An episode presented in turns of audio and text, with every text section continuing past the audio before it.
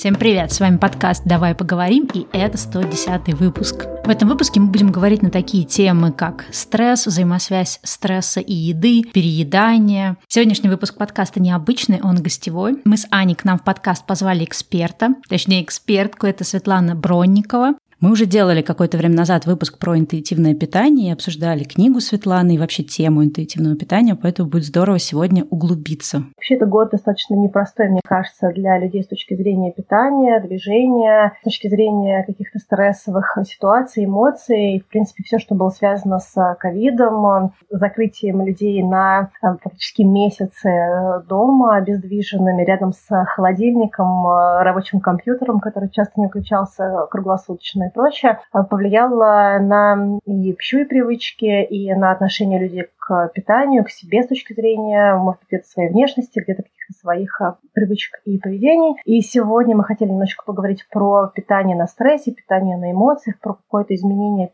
пищевого поведения, где-то эмоциональное переедание. И хотели бы с Светланой углубиться в тему эмоциональных едоков и э, людей, которые, может быть, э, обычно не были склонны питаться под воздействием эмоций, но, возможно, что-то поменялось в этом году. Светлана Бронникова, соответственно, это клинический психолог. Она кандидат наук и автор первой в России книги по интуитивному питанию. Также она является руководителем центра «Интуит», который занимается вопросами интуитивного питания. А также она является президентом ассоциации, которая как раз как-то в себе объединяет все организации, которые занимаются расстройством пищевого поведения. То есть, в общем-то, все, что связано с всеми теми проблемами, да, с которыми мы сталкиваемся, с какими-то да, расстройствами пищевого поведения, это как раз вот все к Светлане. Она, мне кажется, в России главный эксперт по этому вопросу. Да, перед тем, как мы продолжим разговор, хотим представить нашего спонсора. Спонсор этого выпуска – препарат Новопосит от компании Тева. Это успокоительное средство с экстрактом семи лекарственных трав и противотревожным компонентом.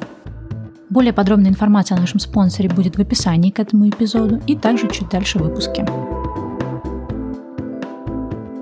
А мы хотим у вас эм, спросить чуть подробнее вообще, как так появилось, что есть эм, какая-то связь между едой и эмоциями, да, куда она берется, считается ли это зависимостью, это вообще проблема, она больше психологическая, биологическая, может быть, какая-то эволюционная. Часть людей очень сильно связывают э, то, какие эмоции они испытывают, и то, э, как они питаются. Э, еда, безусловно, базово связана для нас с эмоциями, и эта связь возникает буквально с самого рождения. Потому что первые эмоции, которые любой человек испытывает в связи с едой, это удовольствие. Еда должна приносить удовольствие. Она, в общем, для этого существует, помимо того, что она должна насыщать. И когда младенец рождается на свет, то гамма переживаний, которые он испытывает, когда он ест, когда он припадает к материнской груди, это не только удовольствие от насыщения, но еще и тепло, покой, ощущение безопасности, ощущение, что он находится в любящих материнских руках. Поэтому еда естественным образом связана для нас с спектром положительных эмоций, с радостью, радостью,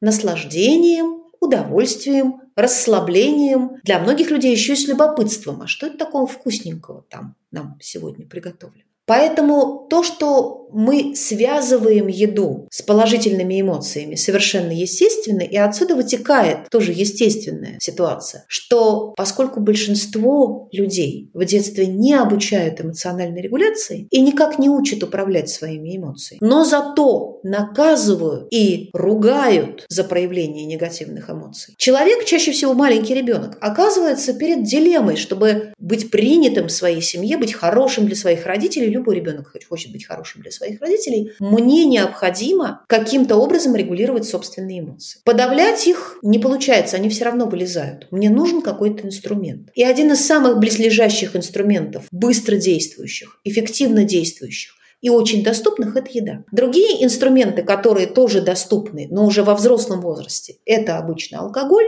и наркотические препарат. Что, собственно, и заставляет нас объединять наркотические и алкогольные зависимости, химические зависимости, алкогольную зависимость с перееданием. Хотя на самом деле черт зависимости перееданий нет. Это другой процесс. Несмотря на то, что эта концепция существовала, разрабатывалась и даже всерьез обсуждалась учеными вот еще некоторое время назад, концепция пищевой зависимости около полутора десятков лет примерно, и было проведено некоторое количество исследований, которые пытались ее подтвердить, к сожалению, практика полностью развенчала эту идею. Мы не можем говорить о зависимости от вещества, которое насущно нам необходимо. Мы не можем обходиться без еды. А без э, наркотических средств, психоактивных веществ и без алкоголя обходиться вполне можно. Есть люди, которые никогда не употребляют ничего подобного и прекрасно выживают. Вот я тому, в общем, живой пример. Ну, то есть получается, что из-за того, что еда нам необходима для выживания, то, что мы едим, даже несмотря на то, что мы едим с привязкой к эмоциям, это нельзя считать зависимостью, да, то есть это просто неправильно сформированные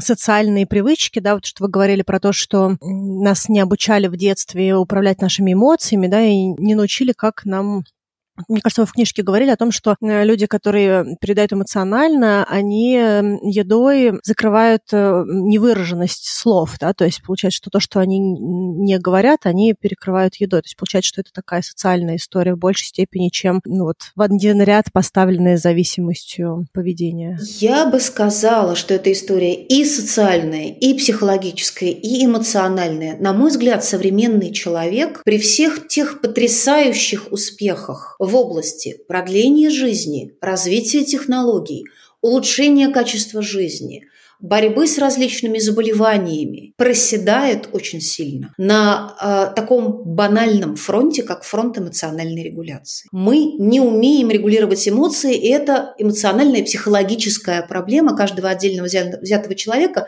и популяции целом, потому что популяция, которая не умеет регулировать собственные эмоции, сталкивается с огромными проблемами, естественно. В том числе политическими, в том числе социальными. И все это мы с вами увидели на примере эпидемии коронавируса. Те часто поспешные и даже где-то истеричные решения, которые принимали те или иные правительства целых стран. Давайте мы сейчас всех закроем и не будем выпускать вообще на улицу, чтобы предотвратить инфекцию. Есть не что иное, как последствия нарушения эмоциональной регуляции. Когда популяция, когда народ волнуется настолько и не может справиться с эмоциями, что правительство вынуждено реагировать на это волнение, на эти эмоции в попытке их отрегулировать, вместо того, чтобы пытаться действительно справиться с инфекцией и применять научно доказанные методы. Хотя теперь мы понимаем уже с тем опытом э, жизни в пандемии, который у нас есть, что не выходить из дома и не проветривать помещение – это еще хуже, чем иметь возможность э, выходить на улицу. Это увеличивает опасность, а не уменьшает ее. Есть такой экстремальный пример, я позволю себе рассказать, пример о том, почему нам нужна эмоциональная регуляция. Он связан с трагической страницей в жизни Соединенных Штатов. Это история о террористическом акте 9 сентября.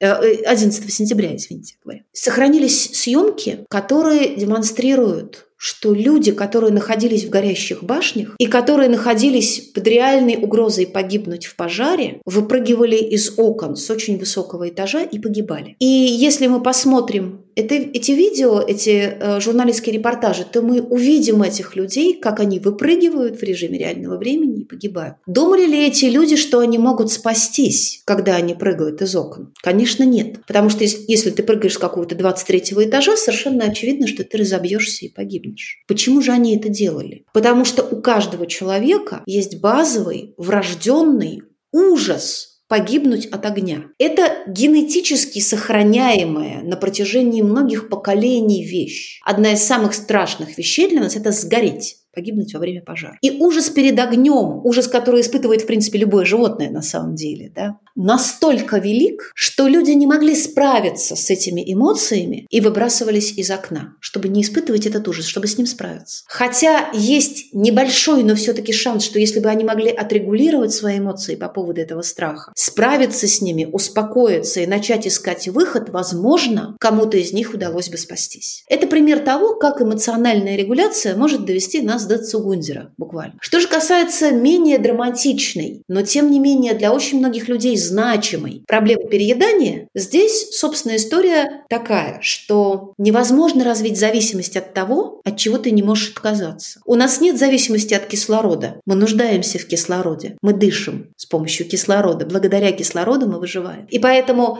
можно наверное, интерпретировать человеческое существо или любое живое существо на планете Земля как существо, зависимое от кислорода. Но при этом можем ли мы от него отказаться? Нет. С едой такая же история. Мы не можем отказаться от еды. Мы никогда не сможем отказаться от сахара и соли, как бы нам ни хотелось. И весь вопрос в том, как обучать подрастающее поколение, каждое следующее, тому, чтобы жить в мире, где очень много продуктов с огромным количеством сахара, где очень много продуктов с огромным количеством соли. И надо как-то с этим справляться, надо как-то выживать и желательно этим не злоупотреблять. То есть учиться жить с этим. Как мы научились жить вместе с атомной бомбой в одном мире? То есть получается вот то, что да, есть какая-то такая контроверсия в мире. Одни говорят, например, что условно говоря, сахар – это какое-то зло, да, это как кокаин, начал употреблять слишком много сладких вещей, ну или того, да, что содержит сахар, все, подсел и ничего сделать не можешь. Вторая, да, есть версия, что, соответственно, нет, никакой зависимости нет, это вообще не связано. И получается, что мы сейчас приходим к тому, что действительно, несмотря на то, что каких-то, да, там элементов, продуктов появляется больше, и мы, например, более подвержены тому, чтобы есть сейчас, да, количество сахара, наверное, в разы превышающее то, что ели, не знаю, наши там родители в их там, э, да, как каком-то там детстве, возрасте, не знаю, молодом э, состоянии, ну, то есть, условно говоря, 20, 30, 40 лет назад. Но, тем не менее, вы говорите сейчас о том, да, что можно, на самом деле, каким-то образом сделать так, чтобы люди не подсаживались на этот сахар, и несмотря на то, что они потребляют, например, больше сахара, это им каким-то образом не вредило здоровью. Здесь, собственно, мы приходим к концепции интуитивного питания, которая очень часто понимается некорректно, но которая в конечном итоге говорит, что тело, оно умное, оно знает, сколько ему много и сколько ему нужно, если мы будем прислушиваться к его сигналам и э, грамотно их интерпретировать. К сожалению, современному человеку это сделать сложно, потому что к телу прилагается огромная надстройка в виде очень большой и очень умной головы, которая очень часто диктует правила, которые к телу не имеют никакого отношения. И здесь действительно я придерживаюсь, наверное, срединной позиции. Мне немножко смешно, с одной стороны, с другой стороны, немножко жутко, когда я вижу такую поголовную условную демонизацию сахара. И хочется сказать, ну, ребята, это всего лишь сахарный тростник, свекла, не более того, это просто, просто такие растения, которые содержат сахарозу, фруктозу и так далее. Мы их едим для того, чтобы сделать еду вкуснее. Нам действительно необходимо сладкое. Для того, чтобы голова работала, для того, чтобы в мышцах запасался гликоген, для того, чтобы мы могли быть активны, быстро соображали и так далее. Можно научиться жить с сахаром так, чтобы им не злоупотреблять. С другой стороны, давайте посмотрим на эту проблему иначе. А есть ли хоть какой-нибудь хоть как-то активное вещество, возьмите любое, назовите мне сейчас любое, которым человечество не попробовало бы когда-нибудь злоупотребить. Давайте вспомним, что ни кокаин, ни героин не были синтезированы колумбийцами на черном рынке, чтобы продавать их потом всему миру. Они были синтезированы как лекарственные средства, как средства, которые спасли множество жизней изначально, потому что кокаин как обезболивающее средство использовался во время Первой мировой войны и, вероятно, спас от смерти от болевого шока не одну сотню, не одну тысячу человек. Но, к сожалению, человек такое интересное животное, да, что все, до чего он может дотянуться, любое вещество, которое имеет какое-то необычно сильное действие на организм, он начинает использовать активно и им злоупотреблять. Такова наша природа, ну что ж ты теперь поделаешь. Поэтому демонизировать эту природу и демонизировать это вещество, на мой взгляд, неразумно, разумно учиться жить с этим в гармонии. Я слышала еще такую теорию, что вкусную еду мы склонны э, есть больше. То есть то, что вызывает больше, большую яркость вкусовых рецепторов, мы склонны брать еще, еще еще. И в этом есть эффект того, что мы, допустим, не можем отказаться от второго кусочка тортика, а, да, от а, еще пары стручков сельдерея отказаться не так сложно, как, ну, там, не знаю, чего-то такого вкусненького. Если у вас э, здесь комментарий, и сразу за ним тоже у меня такой еще есть вопрос. Можно ли сказать, что, допустим, какая-то категория категория продуктов нас стимулирует одни эмоции, а какая-то другие. К примеру, можно ли сказать, что когда нам очень горестно, мы хотим больше сладкого, а когда, допустим, мы больше э, гневаемся, нам хочется больше, к примеру, кислого или чего-то еще. То есть вот сама по себе вкусовая палитра, она каким-то образом специфична для эмоций, да, для каких-то конкретных, или это предпочтение какого-то конкретного человека, то есть вот есть ли какая-то разница в том, какие эмоции мы испытываем и как мы едим с этими эмоциями. Я даже не знаю, с какой стороны начать отвечать отвечать на ваши вопросы, потому что все, все его аспекты очень интересные. И все заслуживают отдельного внимания. Начну с конца. Это, конечно, очень красивая идея выдать каждому человеку табличку, э, в которой было бы написано, когда тебе грустно, ты хочешь шоколада, когда ты завидуешь, ты хочешь тертой редьки с хреном, а когда тебе стыдно, тебя тянет на соленые огурчики. Но это не так. Все-таки никакой специфичности. Жаль.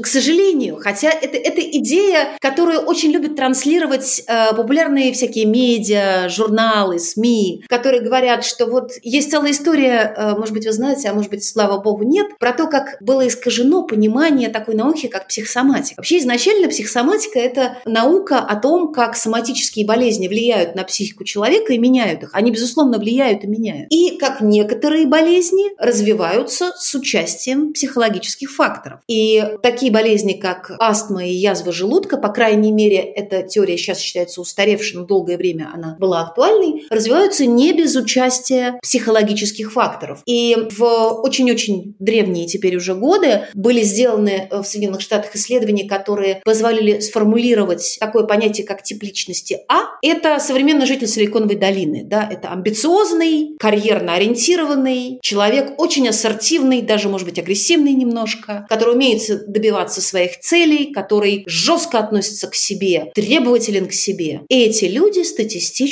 значимо чаще заболевают сердечно-сосудистыми заболеваниями и умирают от инфаркта. Это, собственно, исследования, которые положили основу психосоматики, и это довольно логично, да, что определенный тип человека специфичен для такого очень высокоспецифичного заболевания, как инфаркт. Мы знаем, что инфарктом чаще болеют мужчины, мы знаем, что инфарктом чаще болеют пожилые мужчины, мы знаем, что инфарктом чаще болеют карьерно ориентированные, амбициозные мужчины. Вот вам, пожалуйста, типология. Но, к сожалению, а, массовые медиа, социальные сети совершенно извратили эту историю, благодаря чему вы сейчас можете найти в интернете легко табличку, в котором будет сказано, что онкологические заболевания у человека а, развиваются от подавленного гнева, а аллергия от подавленного стыда. Это абсолютно не соответствует действительности. То же самое касается специфичности эмоций в связи с предпочтениями. На самом деле все эти предпочтения существуют, но они индивидуальны. И надо сказать, что большинство людей в минуту жизни трудную, людей, которые стремятся эмоционально переедать, да, стремятся справиться с эмоциями за счет еды, тянутся к тому, для чего в английском языке есть прекрасный термин comfort food, то есть утешительная еда, да, и чаще всего это та еда, которая использовалась в детстве как особенно вкусная, утешительная или как праздничная. То есть вполне возможно, что если вы очень хорошо чувствовали себя э, в гостях у бабушки и дедушки, я, например, замечательно себя чувствовала в гостях у бабушки и дедушки, а дедушка мой покойный до того, как стал кадровым военным, был учеником булочник. Поэтому, когда мои бабушка и дедушка знали, что я вот-вот приеду, дедушка ставил пироги. Пироги он пек как никто другой. Я такого теста с тех пор не видела. К сожалению, рецепт он унес в могилу с собой. Я была слишком маленькая, чтобы успеть его узнать. У булочника он э, э, учился и воспитывался еще до революции. То есть это был тот царских времен булочник. И у него были какие-то совершенно волшебные маковые рулеты, булочки, пирожки и все прочее, большие пироги. И я очень ассоциировала всю свою жизнь, я до сих пор очень люблю выпечку, ощущение покоя, дома, уюта и комфорта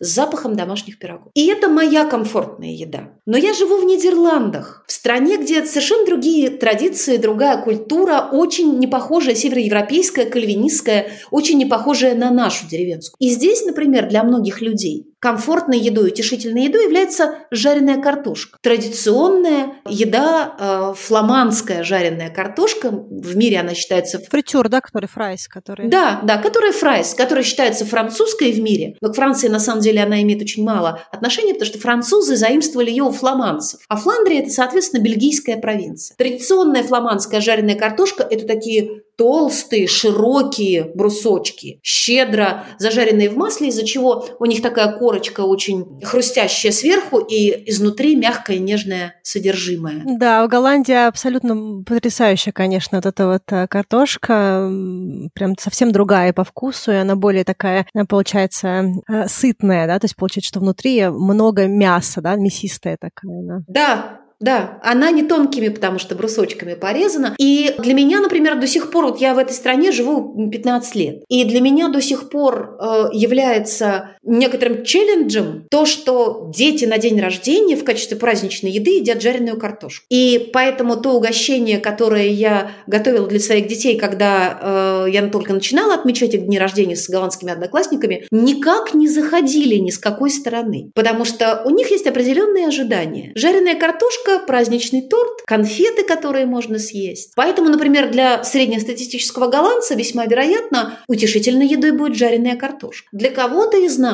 это могут быть те же самые конфеты. Для кого-то это будет картошка с картофельным, э, э, картофельное пюре с котлетами и так далее. То есть это на самом деле очень специфическая вещь. Но и это еще не все. Помимо социального, индивидуального, эмоционального опыта развития, есть еще э, генетические предпочтения. Дело в том, что мы с точки зрения того, какую еду мы выбираем, мы не одинаковы. Мы все знаем, что среди нас есть ведьмы, которые могут есть все, что угодно, и при этом не поправляться. И мы ненавидим их за это. При этом на самом деле проблема чуть шире. Похоже, и ряд исследований сейчас это подтверждает, что человечество в принципе делится на разные категории по тому, из какой категории пищи я преимущественно беру энергию. Я это подозревала довольно давно, опираясь на свой опыт, но у меня не было никаких доказательств. Когда я прочитала эти исследования, я пережила вот это состояние эврика. Да, ну конечно же, я всегда это знала. Потому что я полтора десятка лет живу в браке с одним и тем же человеком, и я знаю, что мой муж не наедается, если он ест без мяса. Он человек, который функционирует на белке. Я про себя знаю, что я человек, который функционирует на сложных углеводах. Мне не нужна конфета, но мне нужен кусок хлеба. Я не могу без куска хлеба или без картошки, или без каш. И исследования подтвердили, что есть категория людей, которые преимущественно усваивают энергию из углеводов, и она довольно большая. И именно эта категория людей чаще всего страдает ожирением, что довольно логично. Но именно для этих людей сидеть на кето-диете, интервально голодать или полностью отказаться от сахара – это жизненно невозможно. Они просто не выживут. Хотя человек, который преимущественно получает энергию из жиров и белков,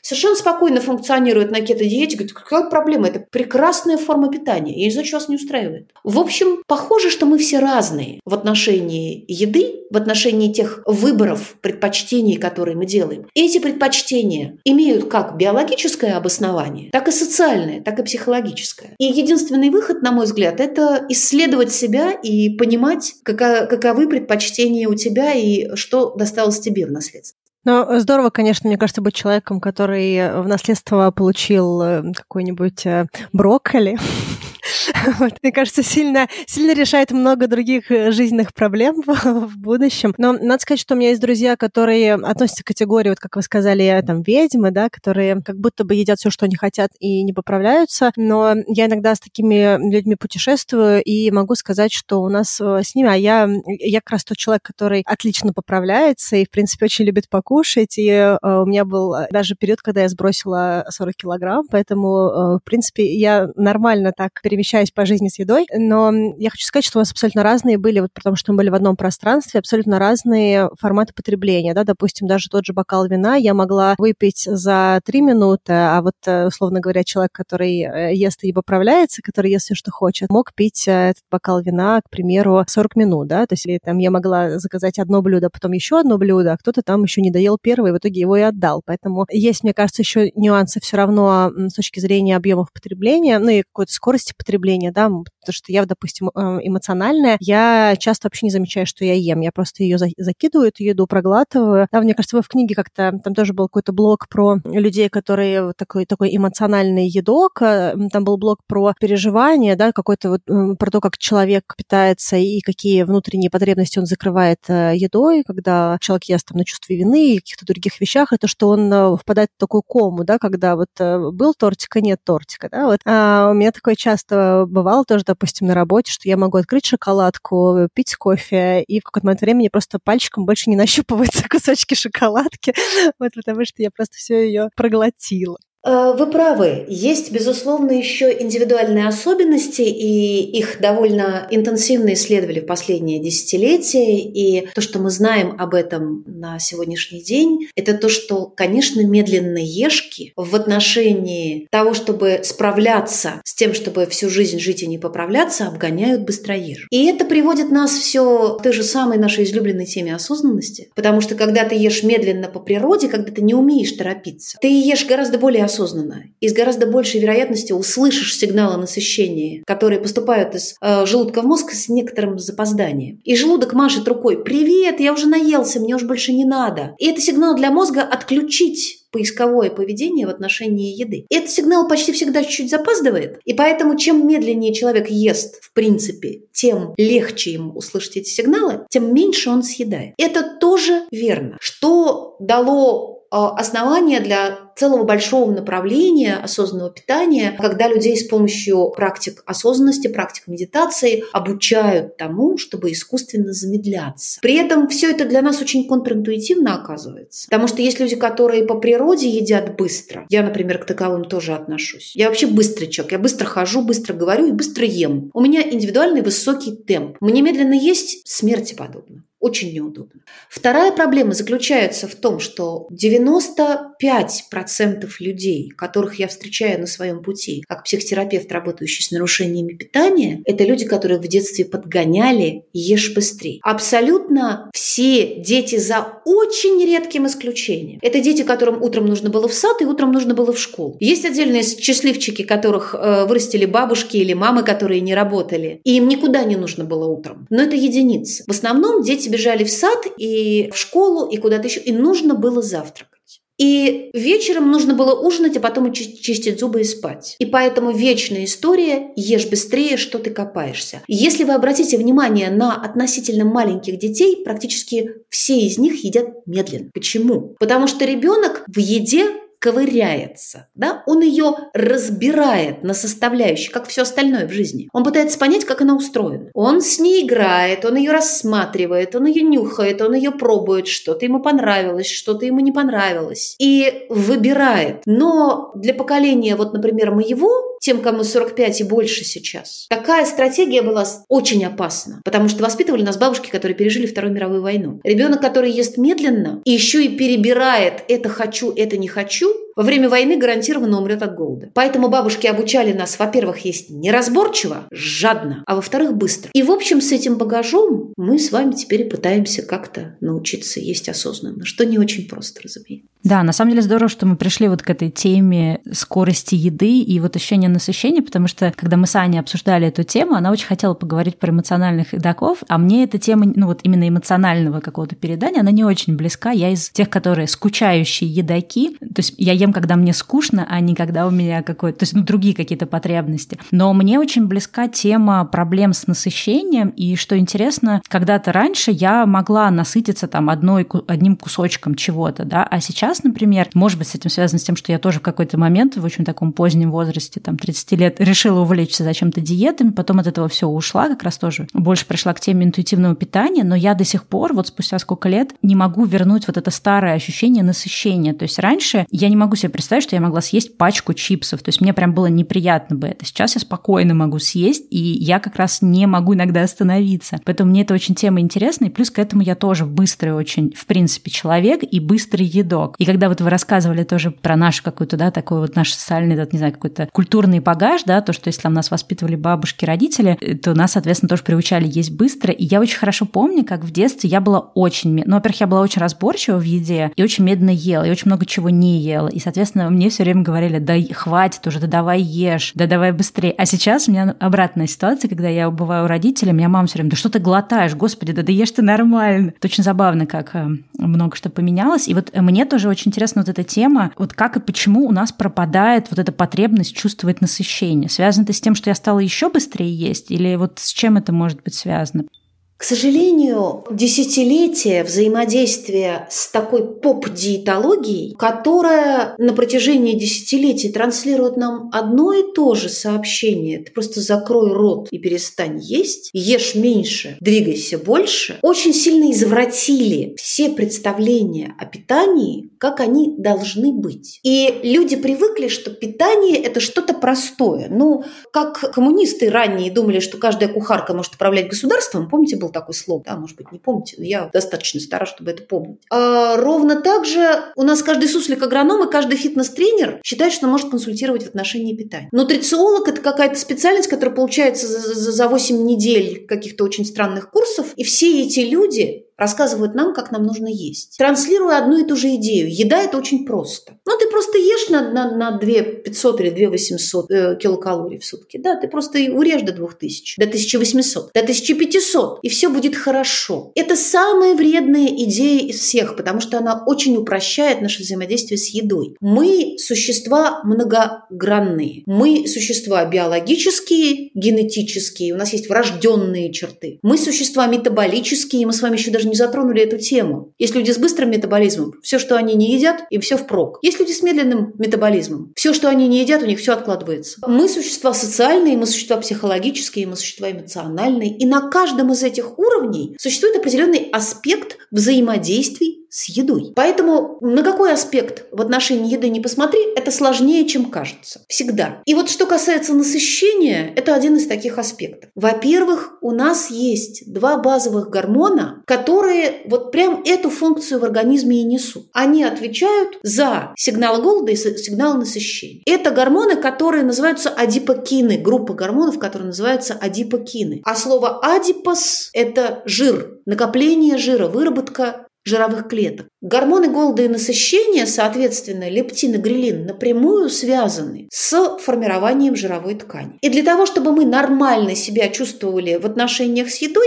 нам нужно, чтобы грилин вовремя запускал чувство голода. И есть люди с нарушением регуляции грилина, и они не чувствуют голода. И это проблема. Но гораздо больше людей, с которыми мы сталкиваемся в нашем ежедневной жизни, в быту, это люди с теми или иными отклонениями в регуляции лептина, гормона, который вырабатывается для того, чтобы прекратить поисковое поведение в отношении пищи, чтобы сказать организму «все, ты наелся, успокойся». Есть даже такое понятие наряду с инсулинорезистентностью, как лептинорезистентность, когда клетки чу- теряют чувствительность к лептину, и мы не слышим насыщения на физиологическом уровне. Одна из любопытных вещей, которые сейчас являются частью почти общего знания, это довольно известная информация, это то, что мы понимаем, что на выработку грелина и лептина очень большое влияние оказывают такие вещи, как сон и наличие ограничений в пище. Если я сплю недостаточно, то и лептина у меня вырабатывается недостаточно, потому что лептин имеет мерзкое свойство вырабатываться во сне. Это связано с выработкой мелатонина, все гормоны взаимосвязаны друг с другом. Поэтому если я сплю меньше положенного мне времени и меньше пресловутых э, семи с половиной часов в сутки, нижняя граница нормы, то есть вероятность, что продукция лептина будет снижаться, и я буду переедать. Это подтверждается исследованием. Действительно, люди, которые регулярно не высыпаются, переедают. Более того, ночные медсестры, которые в госпиталях дежурят по ночам, и врачи, оперирующие хирурги, которые вынуждены работать сутками, потому что операция может случиться в любой момент, да, э, срочные в реаниматологии или в каких-то других кризисных э, отделениях, имеют склонность к нарушениям питания. Это у них практически профессиональное заболевание. Но и опять-таки люди, которые не высыпаются, они также, получается, еще, там же сон, он влияет также на, на уровень стресса. Получается, что люди, которые регулярно не высыпаются, либо у кого ночная работа, они в двойной дозе, получается, нарушают э, свои какие-то пищевые привычки. Там даже какие-то были исследования же, что э, люди на какой-то определенный процент больше едят э, еды и сладкого, если они сколько-то часов не поспали. Да, это, конечно, все очень удивительно, как мы обычно все вещи разделяем и думаем, так, ну вот еда, почему я переедаю? Или там, ну да, не досыпаю, ничего страшного, или что-то еще. А если смотреть на все это в комплексе, оказывается, что одно взаимосвязано с другим, одно влияет на другое. У нас уже был выпуск про сон, где мы говорили, как на много вещей влияет э, качество нашего сна и длительность сна. И получается какой-то замкнутый круг. Если мы недостаточно отдыхаем, либо если у нас много всего происходит, мы неминуемо повышаем уровень стресса в нашей жизни, а увеличение стресса ведет, в общем-то, к каким-то расстройствам пищевого поведения. Ну и вообще много к чему еще стресс ведет. И забавно то, что люди чаще всего ищут ответ в еде, хотя наоборот получается, что решение этого вопроса за пределами питания. К примеру, если мы склонны к стресситингу, да, к какому-то питанию на стрессе, то в первую очередь самое важное – это привести себя в спокойное состояние, да, чтобы не было вот этих вот компульсий. Ну да, мне кажется, важно понимать, что передание или заедание стресса – это уже последствия, а надо понимать, что первопричина. И важно, мне кажется, именно признать, что я сейчас нахожусь в каком-то таком стрессовом, растревоженном, не знаю, раз, раздраенном, в таком состоянии раздрая, когда мне нужно что-то да, сделать для того, чтобы прийти к этому спокойствию, вместо того, чтобы, например, запрещать себе чем-то этот стресс заесть, потому что, ну, так оно не работает. Есть стресс, есть заедание.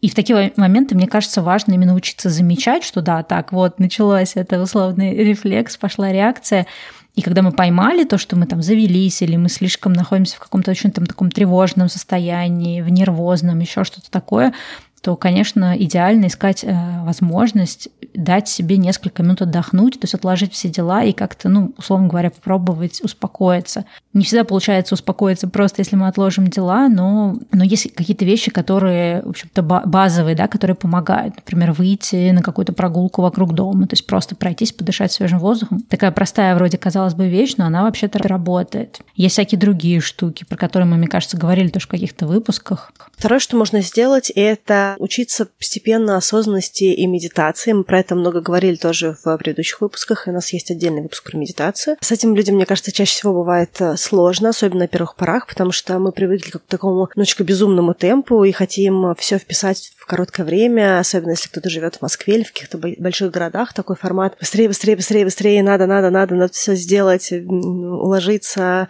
куча дел, времени нет, э, все такое. Медитация, она чаще всего начинается именно с таких вот маленьких шагов, да, кто-то говорит, помедитируйте 30 секунд, помедитируйте минуту, да, то есть не нужно начинать с каких-то больших э, блоков, и постепенно можно наращивать там 2-3 минуты, 5 минут и так далее. Практика такой вот сфокусированности а в медитации, она очень э, успокаивает сознание, да, то есть он перестает так блуждать везде, если можно так сказать. Также мы хотим напомнить про нашего спонсора, препарат Новопосита. Он способствует снятию тревожности и хронической усталости, как раз при неврастении, невротических реакциях, и особенно, когда важно успокоиться и прийти в себя. Новопосит – это средство на основе экстракта семи лекарственных растений и гвафенезина, и его не нужно пить курсом, то есть можно применять по необходимости. Да, мне, честно говоря, кажется, что я когда работала в офисе, и у меня была очень стрессовая работа, я сама принимала новопосит. Бывают ситуации, когда на медитацию, сон или другие там, вещи, как прогулка, просто сил не остается. И поскольку это спонсор этого выпуска, для всех слушателей подкаста «Давай поговорим» есть скидка 10%. Если вы перейдете на сайт Сбераптека, то до конца года вы можете воспользоваться промокодом «Давай поговорим» в одно слово и приобрести этот препарат. Все подробности будут в описании. Также помните о том, что это лечебные препараты, и у всех лечебных препаратов имеются противопоказания, и перед тем, как принимать какие-то препараты, необходимо проконсультироваться со специалистами. Ну что, давай возвращаться к нашему разговору со Светланой и поговорим о том, какие еще есть проблемы в наших взаимоотношениях с едой. И вторая проблема – это ограничение. Сегодня найти человека, который не пробовал бы ограничивать собственное питание, довольно сложно. Особенно если человек женщина. А люди, которые всю жизнь живут и едят все, что хотят, и никогда себя не ограничивали, стали так же редки, как, не знаю, как Маугли. Но при этом мы знаем, что как только человек начинает урезать в той или иной форме собственное питание, будь то калорийность, частота приемов пищи, объем порций, те или иные категории еды, есть меньше жиров, есть меньше углеводов, углеводов. Это самым коренным образом влияет на регуляцию лептина и грелина. Чем больше я ограничиваю себя, тем больше у меня вырабатывается грелина, то есть я становлюсь голоднее, и меньше вырабатывается лептина, то есть я насыщаюсь сложнее. Таким образом, мозг и организм в целом пытаются заставить нас не голодать. На протяжении многих веков основной проблемой человечества была смерть от, голода, от истощения. Поэтому у мозга выработаны потрясающие механизмы, которые не позволяют нам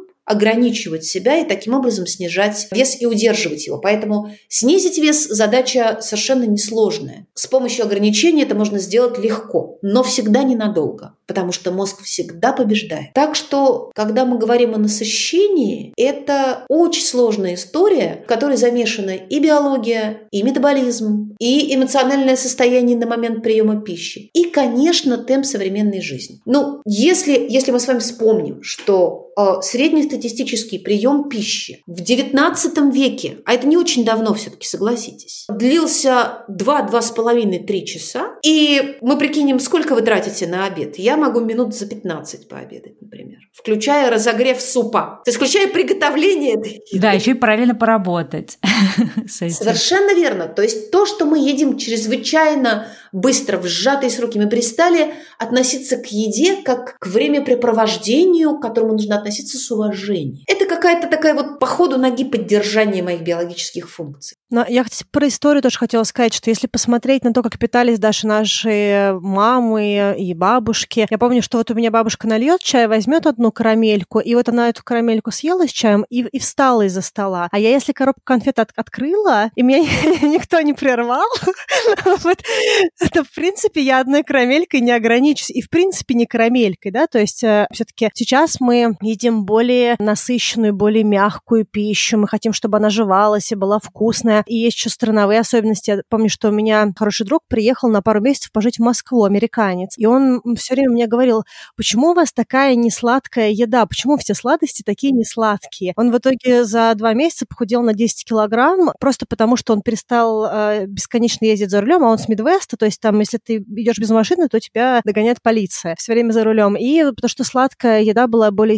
более сладкая, чем э, у нас, да, то есть у нас э, меньше калорий в той же конфетке. Это действительно так, это мучительно находиться в Соединенных Штатах для меня, например, потому что вся еда ужасно сладкая и соленая в ресторанах, например. И э, очень сложно поесть, находясь в городе. Мы с мужем в прошлом году, когда еще был, мы были в той реальности, где люди летали на другие континенты, как раз были в Нью-Йорке, я ездила на конференцию, муж меня сопровождал, мы несколько дней еще с нашими друзьями задержались, чтобы там провести время. И вот единственная вещь, которая не приводила в восторг, не Нью-Йорк приводил в восторг абсолютно всем. Единственная вещь, которая не приводила в восторг, это очень сладкая и очень соленая еда, действительно. Ну, это, кстати, тоже все про насыщенность. Знаете, вот э, мы начали говорить про насыщение едой. Я вот могу сказать по детству, что я так плохо ела в детстве, что бабушка меня выводила на полянку, чтобы я ела. И туда э, притаскивала какую-то зелень, какой-нибудь кефирчик или молоко, вот это, которое пальчиком протыкалось сверху, и э, там какие-то другие штуки. Я ела там. То есть я дома не ела, а на свежем воздухе ела. А когда я уже работала в корпорации, я пила чай. Во-первых, я, для меня до сих пор горячий напиток – это очень горячий напиток, а холодный напиток – это очень холодный напиток. То есть я комнатной температуры вообще не могу ничего потреблять, даже обычную воду. Для меня это как-то очень странно. Поэтому я, допустим, когда пила чай или кофе, он должен был быть для меня очень горячим, потому что только тогда я чувствовала, что он проникает в меня, да, и насыщение, оно было температурное, с одной стороны, да, то есть я хотела прям, чтобы горло чувствовало горячий напиток да, когда вот ты заказываешь кофе, говоришь экстра ход, да, вот где-то в, в Австралии там прочее. И я пила столько кружек чая дома, чтобы я прям чувствовала давление на желудок от э, количества выпитого, да, потому что у меня, видимо, абсолютно были сбиты рецепторы, вот какие-то какие способы э, понять, что я насытилась, да, и пока мне прям физически не становилось больно от съеденного или от выпитого а, какого-нибудь чая или напитка, я вообще не могла встать из-за стола. А, насыщение сейчас по-другому воспринимается, да, она, она либо вот яркая по вкусу, да, очень сладкая, очень острая, очень соленая, либо по температуре очень горячая, очень холодная, либо по э, физическому ощущению, что ты сыт, только так понимается. Да, это очень интересная мысль, вполне возможно, да, что вы правы. Мне это не приходило в голову, но я думаю, что что вы определенная доля правды в этом есть. И мы, конечно, э, вот то самое поколение сейчас, да, которое фактически это первое поколение, мы, ныне живущие люди, мы живем в эпоху пищевого изобилия, если говорить о выходцах постсоветского пространства, потому что все-таки Соединенные Штаты и Европа меньше пострадали от Второй мировой, немножко раньше восстановились и немножко лучше экономически развивались, будем откровенны, и с едой это у них всегда было получше. Недаром появился термин «колбасная иммиграция». И это термин, который относился готовился к иммиграции 70-х, 80-х годов, в частности в Соединенные Штаты, которая была связана как раз с уровнем жизни, да, с попыткой обеспечить себе и своей семье лучший уровень жизни, чем в еще тогда жившем Советском Союзе. И для тех, кто оставался на родине, это означало поехать за колбасой. Легендарная история про то, что в Европе и в Америке 25 сортов колбасы в одном магазине могут быть, да, это для людей, которые выросли в ситуации, когда везением было купить кусок докторской, сделанный неизвестно из чего, да, и дать это на завтрак своим детям, это было очень актуально. Я даже помню, были шутки вот этих всех юмористов про то, что, ну, это какие-то шутки из моего детства, соответственно, это было тогда популярно, это как раз был Советский Союз, и после развала, когда шутили на тем, то, что в Америке можно купить клубнику зимой. И сейчас это уже, ну, даже в России, я думаю, мало кому кажется удивительным, да, а тогда это казалось действительно какой-то магией. Ну, как клубника зимой? Это как вообще такое возможно? Поэтому, да, я, конечно, помню. Не трогай это на Новый год, да. И я думаю, что мы, как первое поколение людей, которые осваиваются в этом мире, во-первых, очень разнообразной, необычной еды. У меня в этом смысле, я где-то вот на, на рубеже, видимо, нахожусь, потому что я помню, как я во взрослом осознанном возрасте, сколько же мне было лет, 25, кажется, первый раз попробовала суши. То есть я помню время, когда никто не ел в Москве суши, и суши-ресторанов не было. Ко мне приехал мой друг из Америки, который тогда уже суши знал и любил, он уехал очень давно, как раз с родителями в 70-е годы, и э, он специально повел меня в чуть ли не единственный суши-ресторан в Санкт-Петербурге. Он был потрясен тем, насколько э, дорого, во-первых, это тогда было, но был очень доволен, кстати говоря, качеством. И я помню, насколько это была другая еда, чем та, к которой я привыкла. И мы первое поколение людей, которые освоили разные кухни национальные и стали любить том-ям, или стали любить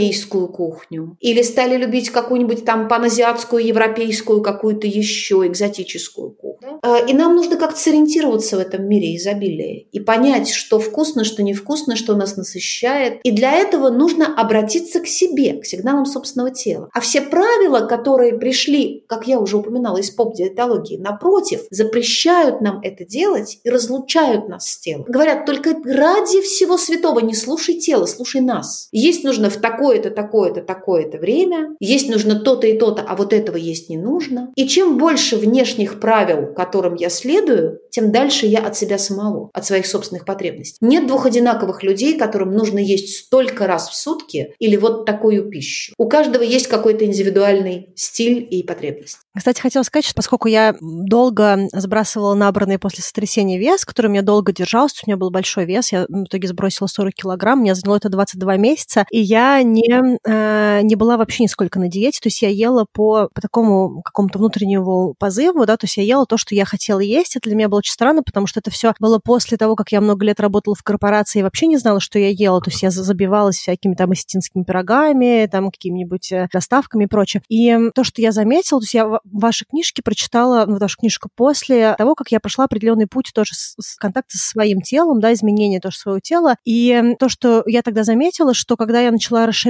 палитру еды, да, то есть пробовать другие вещи, которые я до этого не ела, во многом это даже была не столько этическая кухня, потому что она у меня была разная в рационе, сколько где-то какие-то овощи, фрукты, которые я просто не ела, потому что они меня не так насыщали, как, допустим, булочки и шоколад. И вот когда я начала давать своему организму другие продукты, расширять э, свой ритуал э, питания ежедневный, я заметила, что у меня изменились позывы, да, то есть организм хотел другой еды, то есть как только у него была возможность попробовать разную еду, он захотел есть разную еду. И вот такое вот э, питание от Липпитума, да, которое вот пропагандирует, да, интуитивное питание, оно очень интересно, как оно приходит, когда ты позволяешь своему организму выбирать, да, то есть не просто его как-то вот так пичкать тем, что удобнее, а давать ему возможность выбирать что-то, что вообще есть, обучать даже, может быть, в какой-то степени, да, забытым вкусом.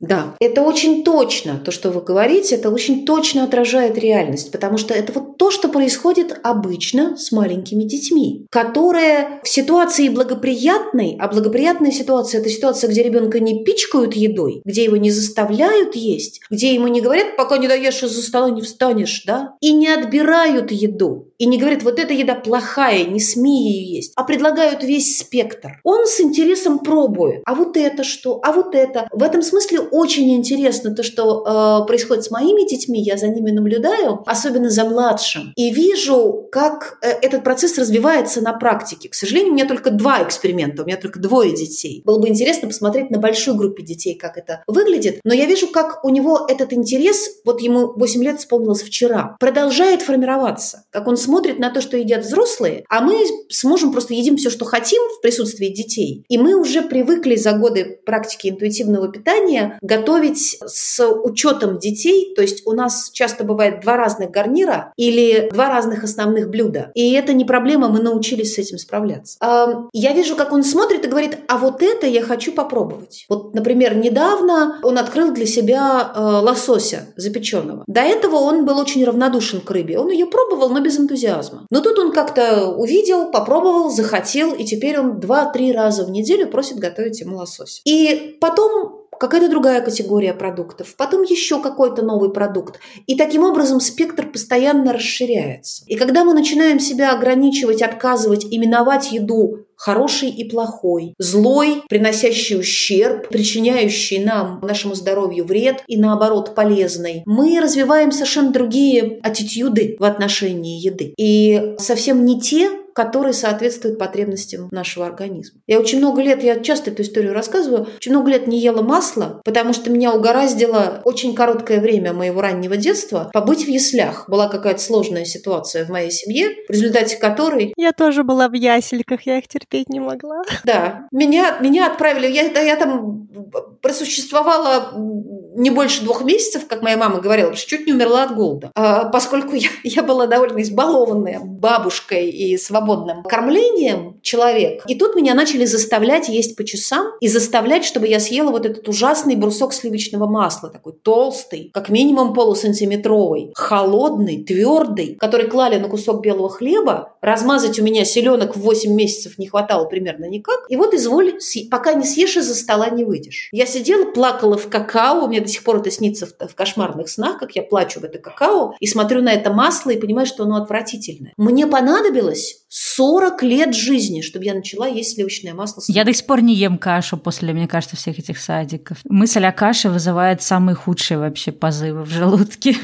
Такой стресс вообще в детстве получить. И ведь эти продукты не виноваты. Это вкусные и полезные продукты, которые наверняка могли бы нам показаться вкусными в какой-то другой ситуации, принести какую-то пользу. Теперь я очень люблю масло. Но мне понадобилось много лет питания ad libitum, свободного питания. Множество поездок во Францию, где э, свежий хрустящий багет со соленым маслом – это просто must-have. Ты не можешь выйти из-за стола, не попробовав. И действительно, после того, как ты перепроживаешь и излечиваешь излечиваешь эти травмы свободным питанием. В этом смысле интуитивное питание очень терапевтическая система. Она не годится для людей с расстройством пищевого поведения, это факт. Но для людей без расстройства пищевого поведения она очень терапевтична, потому что она залечивает эти раны, примеряет тебя с этими продуктами. Ты обнаруживаешь, что продукты ты ни в чем не виноваты, оказывается, и оказываешься способен э, снова ими наслаждаться. И переоткрываешь, ровно как вы и сказали, переоткрываешь для себя эту палитру вкуса. И начинаешь есть гораздо разнообразнее, гораздо интереснее, по-другому. Да, я, знаете, ну, сейчас тоже прокомментирую то, что сказали. У меня, наверное, такое большое, одно из самых больших открытий как раз вот в книге было про интуитивное питание, про то, что вот это вот все эксперименты с едой, пробовать разную еду, приезжая в другую страну, не, не бояться, да, что-то заказать, но тем более, если мы часто путешествуем по какой-нибудь, опять же, в те времена, когда мы все путешествовали, да, по какой-нибудь там Юго-Восточной Азии, все равно там не супер дорогая еда, и можно заказать несколько блюд, и в случае, если тебе какой-то не понравится, да, просто не есть его. Но это тоже вот такой вот особый вот этот путь, эксперименты с едой,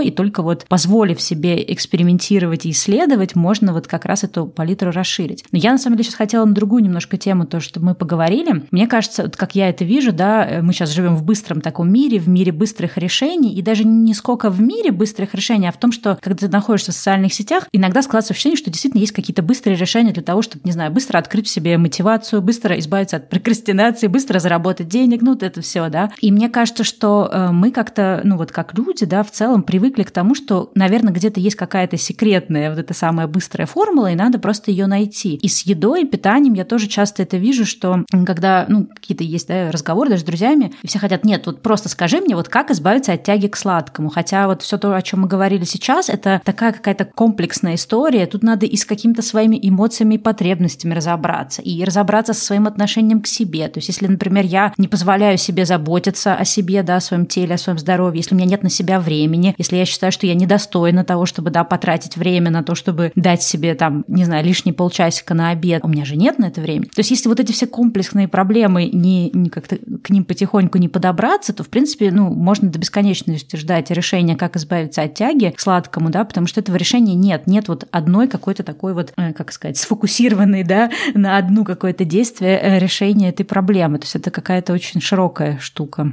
Да, вот э, туда же хотела просто быстренько спросить тоже, э, прошу прощения. Да, э, часто тоже говорят, ну, если вы хотите шоколад, у вас не хватает, к примеру, там цинка или там селена, да, или ну это потому, что у тебя недостаток там витамина D. То есть вот эти вот все вещи, где-то есть э, что-то, о чем может человек подумать, или это все в сторону Magic Beans, каких-то магич магических э, таблеток, э, быстрых решений и прочее? Вы знаете, и да, и нет. Вот сейчас уже я раньше очень саркастически относилась, саркастически хохотала, да, в ответ на такие замечания. Сейчас я более осторожно к этому отношусь, потому что я вижу много подтверждений. У меня накопилась большая база данных, большая база данных наблюдений о том, как люди, включая меня саму, чувствуют потребности в тех или иных микроэлементах на клеточном уровне. И эти потребности в конце концов обретают голос потребности в определенном определенном продукте. Действительно, если бы такое не происходило со мной, я человек, который в принципе не ест красное мясо, и никогда его не любила, и не ем вот сейчас снова у меня длительный период. У меня был период, когда я болела анемией, и до того, как мне поставили диагноз, я адски захотела мясо. И на протяжении двух лет я ела активно, начала вместе с моим мужем, который мясо очень любит, есть стейки с кровью, еще какие-то такие, прям мясные, сытные штуки. Сейчас я снова к мясу совершенно равнодушна после того, как мне пролечили. И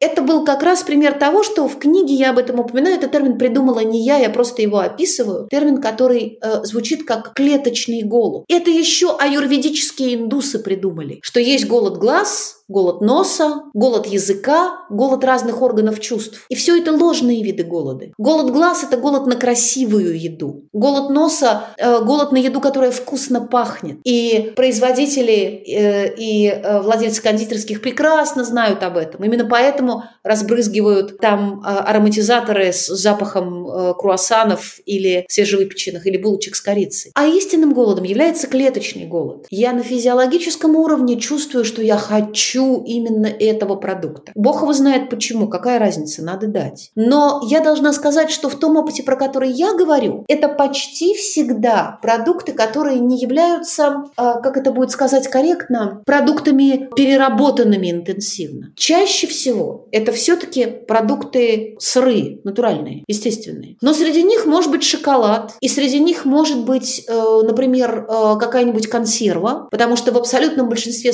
консервов содержится огромное количество соли, гораздо более высокое содержание соли, чем это нужно человеческому организму. И если у меня есть высокая потребность в натрии, таком микроэлементе, как натрий, то самое близкое место, где я могу его получить, это хлорид натрия, то есть обычная поваренная соль. И тогда мне захочется того соленого продукта, который я ем чаще всего. У современного человека это чаще всего консервы. Поэтому может захотеться какой-то определенный консерв.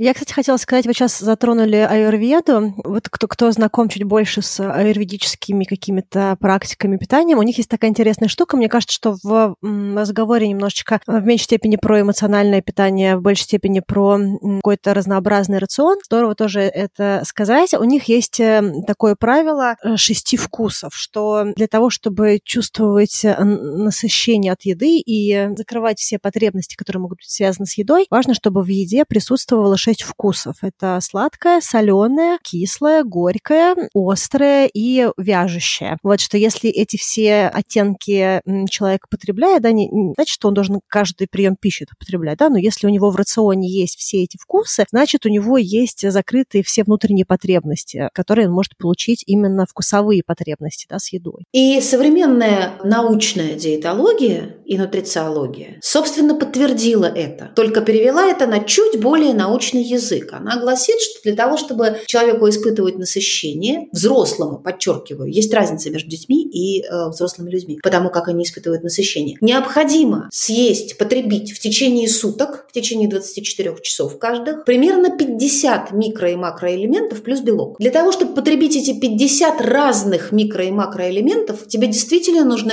есть приходится есть еду с очень разными вкусами. И вероятнее всего это ровно то, что я говорю своим пациентам, нашим пациентам в центре интуит тоже. Чем разноцветнее и разновкуснее будет еда, которую вы положите на тарелку, тем с большей вероятностью вы насытитесь, с большей вероятностью вы закроете все потребности организма, которые у него есть сейчас, и значит обезопасите себя от переедания. А причина набора веса только переедание. Других причин технически, практически не существует. Если мы говорим о здоровом организме, а не организме, в котором нарушено какое-то биологическое взаимодействие. Мы сейчас вернулись снова к перееданию. Я хотела бы быстро нас ненадолго вернуть в тему стресса и переедания, вот то, что было этой весной, да, и, возможно, кто-то сейчас, особенно кто во Франции, возможно, да, потому что во Франции какие-то такие пожестче ограничения сейчас, может быть, тоже снова вошел в состояние э, такого стресс-итинга, да, какого-то питания на стрессе. Я хотела бы в рамках вот стресса, наверное, задать пару вопросов, э, перед тем, как мы будем двигаться в сторону уже каких-то рекомендаций для наших слушателей по питанию, такое эмоциональное переедание. Эм, если мы говорим про вообще стресс, вы в книге говорили о том, что эффект эм, эмоционального переедания может быть отложенный, что, допустим, человек испытал стресс, вот, к примеру, в этот момент, а набрал лишний вес, к примеру, через там, два года, да, или вот какие-то есть отложенные... Верно. Вот. И, соответственно, у меня вот несколько здесь моментов, есть несколько вопросов. Допустим, я заметила пандемии, что я, при том, что я выходила весной и бегала, и я много ходила, то есть я не закрывала себя в 24 стенах, я не контактировала с людьми, но я находилась при этом в какой-то физической активности. Я не набрала вес во время того, как условно была пандемия, но набрала вес сразу после. И мы даже долго обсуждали с подругой, насколько это может быть связано с острым стрессом versus хронический стресс, да, то есть как какие могут быть этому причины. И вот э, я, наверное, хотела бы задать вам вопрос, как люди проявляют себя на стрессе, немножечко про этот вот а, отложенный эффект переедания на стрессе и изменения, допустим, в весе или в теле на стрессе. И вот также есть какие-то магические люди, допустим, у меня такая была подчиненная, которые не едят на стрессе, да, то есть вот я точно знаю, что я на стрессе ем. А есть люди, которые, если они знают, что они сейчас находятся в стрессе, к примеру, они должны выступить с лекцией, они не будут есть, пока лекция не закончится. Да? То есть вот когда они уже выступили. Я, кстати, могу несколько дней не есть, если я в стрессе. Ну так, перехватывать что-то и все. А вот я вот э, забиваюсь. Вот, наверное, я задала 50 вопросов в одном, но не знаю, насколько вы... Мне это свойственно, да? То есть я как бы овер во всем, поэтому насколько, не знаю, вы меня услышали, нет? Я попробую ответить, э, по крайней мере, начать отвечать на основной вопрос, который вы задали. А если я недоотвечу на какие-то еще, вы мне их зададите еще раз тогда. На самом деле есть ответ на этот вопрос, и я тоже долго задавалась этим вопросом, и долго искала, ковырялась в исследованиях, чтобы э, понять, почему люди так похожие, ведущие такой похожий образ жизни. Обычный, стандартный, средний, скажем, европейский образ жизни, работа-дом, работа-джим, дети, вечеринки с друзьями, время от времени поездки в отпуск. Почему одни в ситуации стресса утрачивают способность есть, а у других открывается в желудке вход в провал. И люди едят и не могут остановиться. В чем разница между этими людьми, которые, казалось бы, очень похожи во всем остальном? И я нашла исследования, эти исследования были проведены голландской исследовательницей, нидерландской исследовательницей э, пищевого поведения, э, профессором Лейденского университета Татьяной Ван Стрин, которые подтвердили определили интересную вещь. Между нами есть разница на генетическом уровне. И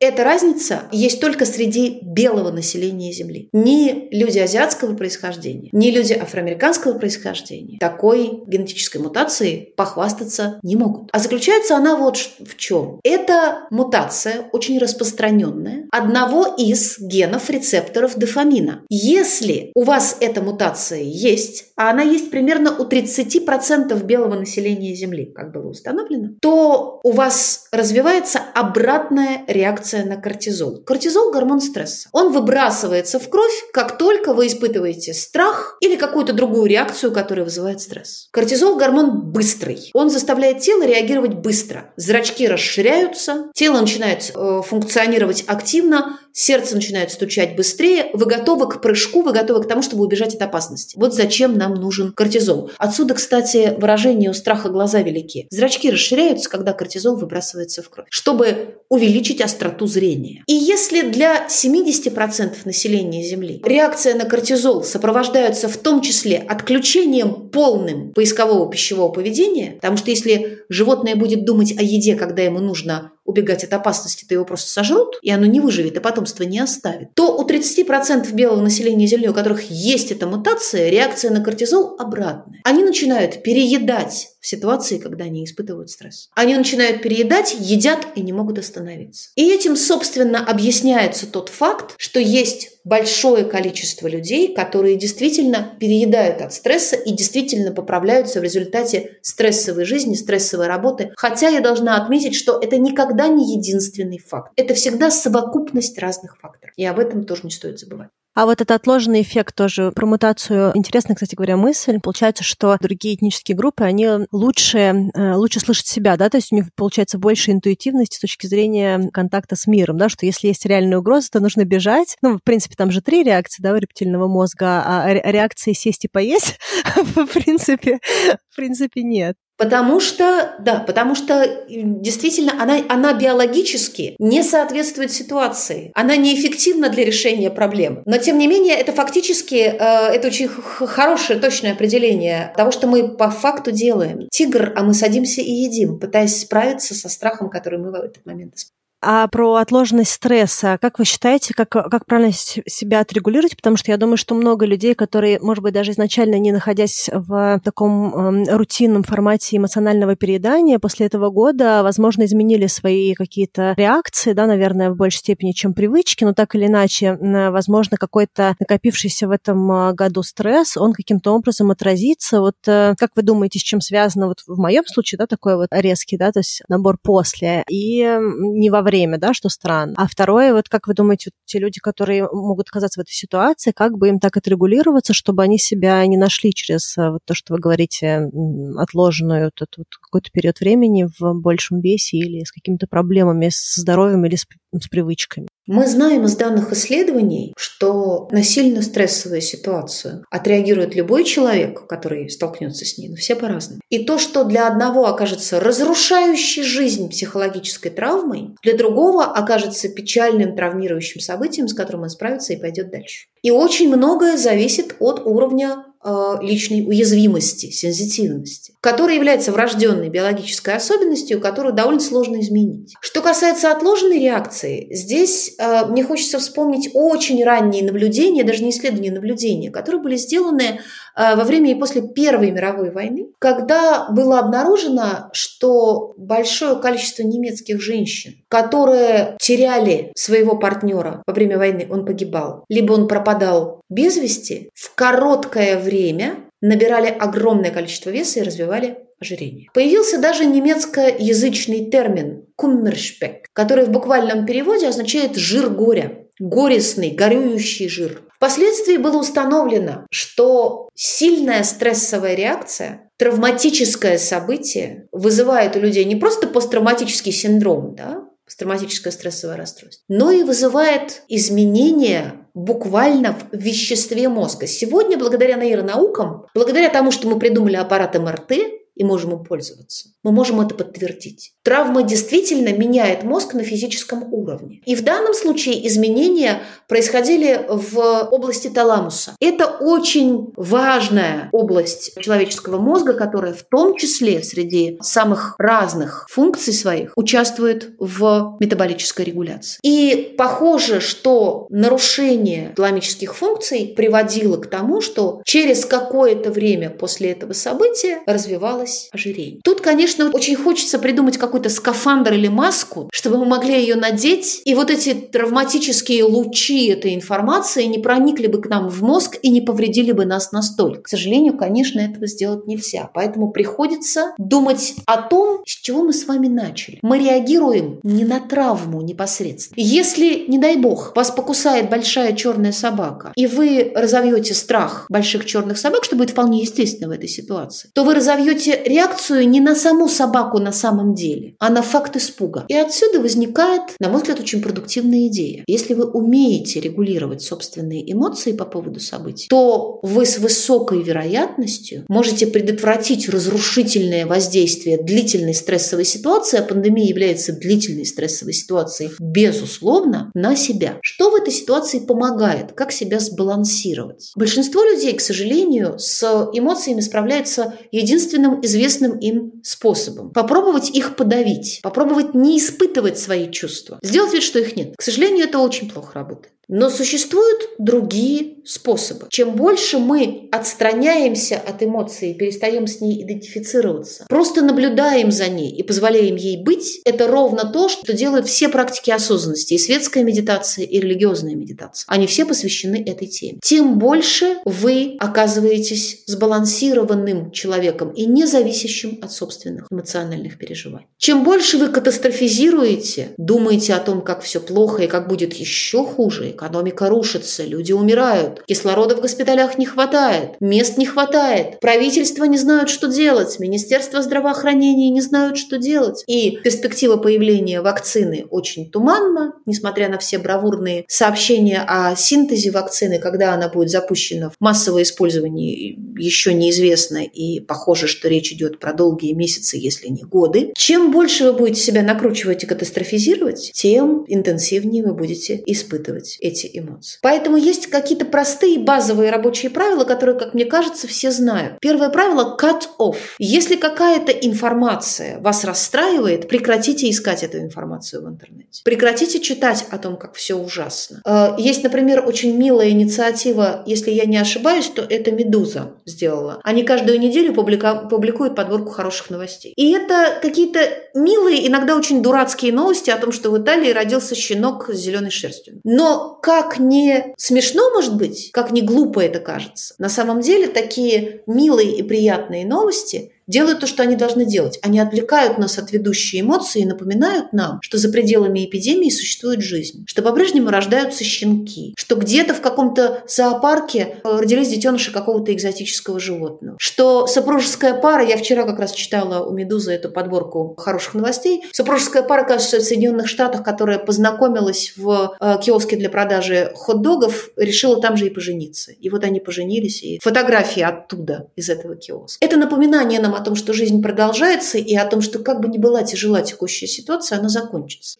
Ну да, как-то учат людей вообще, в принципе, фокусироваться не только на плохом. Да, мы же биологически, нам в плохом-то как бы были риски, да, что нас могут убить, там, догнать и прочее. А, а хорошего меньше, и вот это вот умение видеть хорошее, оно, конечно, в дефиците часто бывает. Действительно, умение видеть хорошее эволюционно абсолютно неэффективно. Ты возрадовался хорошему, и тут тебя саблезубый тигр сожрал, такого беззащитного. В этом смысле, конечно, нам приходится приучать себя. И это одно из больших открытий, которые, к сожалению, большинство людей делают на склоне лет или когда они наконец-то привели себя к психотерапевту. Человек обычно приводит себя к психотерапевту, когда жизнь его э, абсолютно разрушена или близка к тому, и он не знает, что делать дальше. И он уже попробовал все остальное. Это открытие, что негативные эмоции, переживания переживаются легко, что называется, с полпинка, непринужденно и полноценно, а к переживанию, осознанию и прочувствованию хорошего, оказывается, надо себя приучать. Это, опять-таки, ужасно контринтуитивно у большинства людей вызывает просто возмущение. Почему я должен обучать себя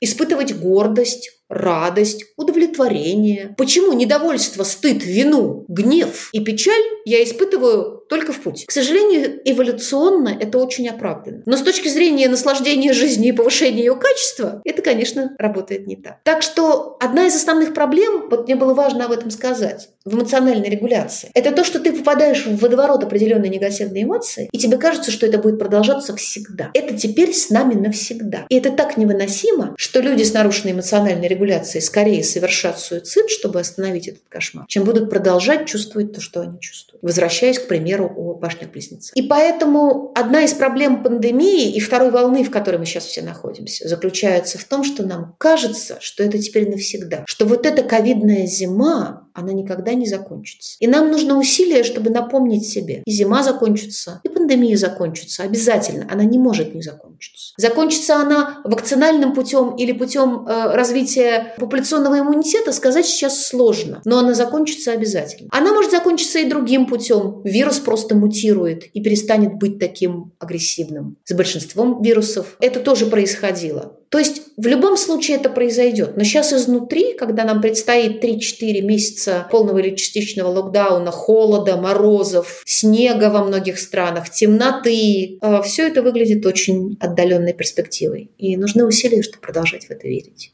И при этом не есть. Да, очень э, все это важно, и мне кажется, что на этой вот прекрасной ноте хочется как-то подвести итог этого выпуска. У нас еще есть с Аней несколько вопросов к Светлане, но мы их зададим тогда в бонусном выпуске, который мы сейчас тоже сможем записать. Ну да, и мы также хотели немножечко больше поговорить вообще про типы едоков а, у нас на Патреоне, да, потому что сейчас мы во многом поговорили про эмоциональных едоков, да, есть еще экстернальный, да, такой внешне мотивированный едок, э, безотказный, есть также люди, которые склонны питаться э, диетически, да, такое ди- диетическое мышление иметь, и мы, наверное, э, чуть-чуть подробнее поговорим про разные типы у нас на Патреоне, поэтому, если вам интересно, пожалуйста, подключайтесь, приходите к нам на Патреон и слушайте предложения продолжение нашего а, Светланы диалога, а мы для всех наших слушателей хотим поблагодарить Светлану, что она к нам пришла. Нам было безумно интересно, мы много всего узнали, и очень рады, что вы нашли время поделиться с нами вашими мыслями и рекомендациями. Спасибо большое за приглашение, было действительно очень интересно. Тогда всем хорошего вечера. Питайтесь вкусно, разнообразно, ни в чем себе не отказывайте и слушайте свой организм. Пока-пока. Дорогие слушатели подкаста, если вы хотите послушать продолжение разговора со Светланой, то переходите на наш Patreon, там вас будет ждать спецвыпуск. Ссылку на этот спецвыпуск мы оставим в описании, либо просто переходите на нашу страничку на Patreon, patreon.com slash давай поговорим. Также в описании к этому выпуску мы оставили ссылку на Инстаграм Светланы, там она пишет много полезной информации про интуитивное питание, про взаимосвязь нашего психического здоровья и еды, и, в общем-то, все о том, о чем мы говорили сегодня и больше, она рассказывает у себя в Инстаграме. Очень рекомендуем вам подписаться. Ссылки на те выпуски, которые мы упоминали в этом эпизоде, тоже будут в описании, и также информация о нашем спонсоре препарате Новопосит. Если по каким-то причинам у вас не отображаются ссылки и информация в вашем подкастном приложении, вы всегда можете перейти на наш сайт, и там все это будет доступно. Ну все, до встречи в следующем выпуске и услышимся на Патреоне. Пока-пока. I want